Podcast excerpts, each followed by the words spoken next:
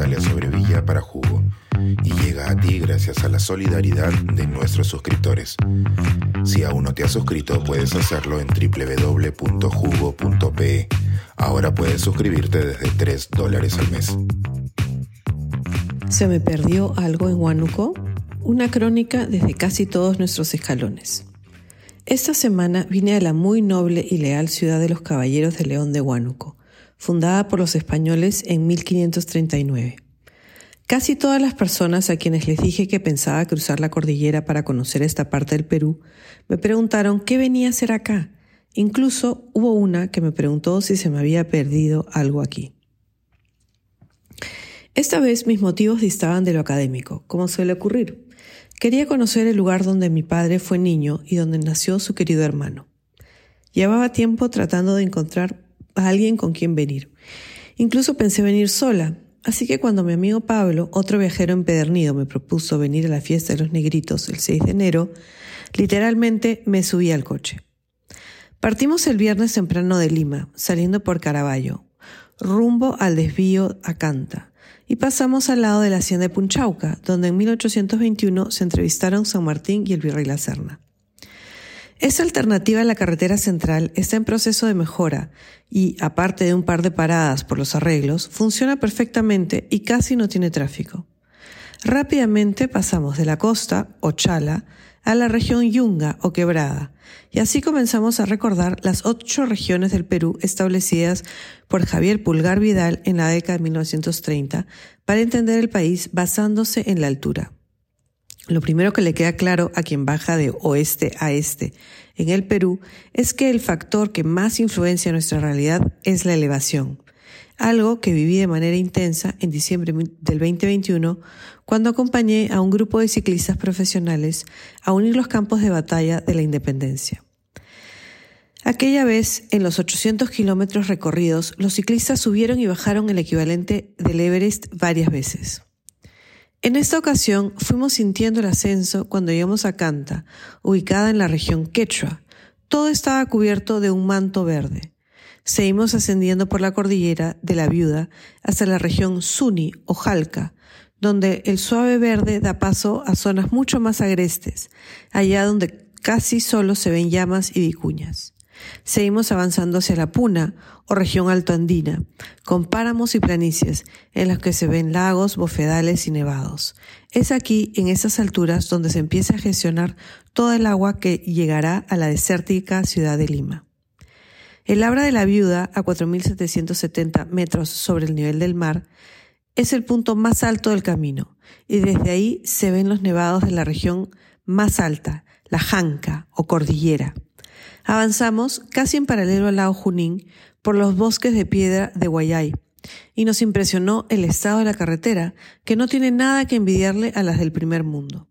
Ello se explica en parte por la importancia de la minería y la participación de los consorcios chinos en la construcción de infraestructura. Pasamos por Cerro de Pasco y vimos el socavón, que por cientos de años fue la base de la explotación de plata y que ahora subsiste el manejo de los relaves que la circundan, llenos aún de mineral. Los carteles de la ciudad anuncian que se trata de la más alta del mundo, y eso se constata con la dificultad para respirar. La falta de oxígeno tiene dos consecuencias conocidas. Por un lado, da un sueño que se puede volver peligroso en la ruta, pero que se compensa con los ataques de risa.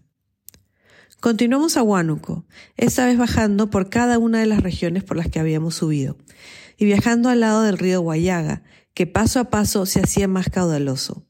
Vimos desde pueblos bucólicos hasta otros donde se explota el mineral y parecen salidos de una película distópica. Doce horas después de salir, llegamos al destino para ver cómo bailaban los negritos.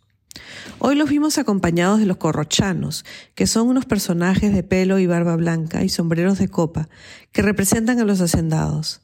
Las comparsas de las cofradías y de las asociaciones muestran además una pareja de alcurnia vestidos con traje del siglo XVIII, y en algunos casos se ve al personaje del turco.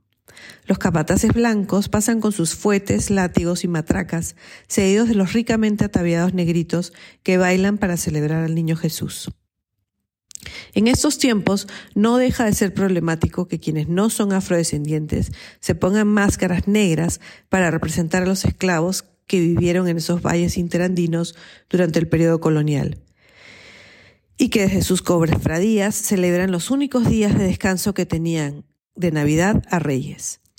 Esta misma semana también ha habido una controversia en España debido a un Baltasar pintado de negro en una actividad por los Reyes Magos. Y, ya que estamos, recordemos que en los Países Bajos, Schwarze Piet, el asistente de Papá Noel, es peor visto cada 5 de diciembre, cuando sale a dar regalos y frutas a los niños que se han portado bien. Tras admirar el evento central en la plaza central de Huánuco, seguimos camino a Tingomaría.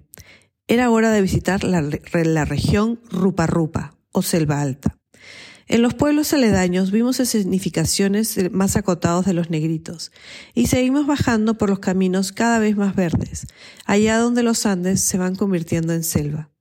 Esta vez no llegamos hasta Pucallpa, así que quedará para una próxima oportunidad visitar la Omagua o Selva Baja, la última de las ocho regiones según la altura.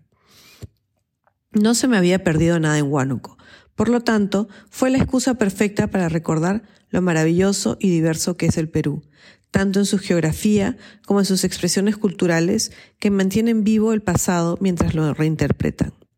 Visite el Perú y maravíllese usted también. Suscríbete a Jugo y espía en vivo cómo se tramó este artículo. Nuestros suscriptores pueden entrar por Zoom a nuestras nutritivas y divertidas reuniones editoriales. Suscríbete en www.jugo.p.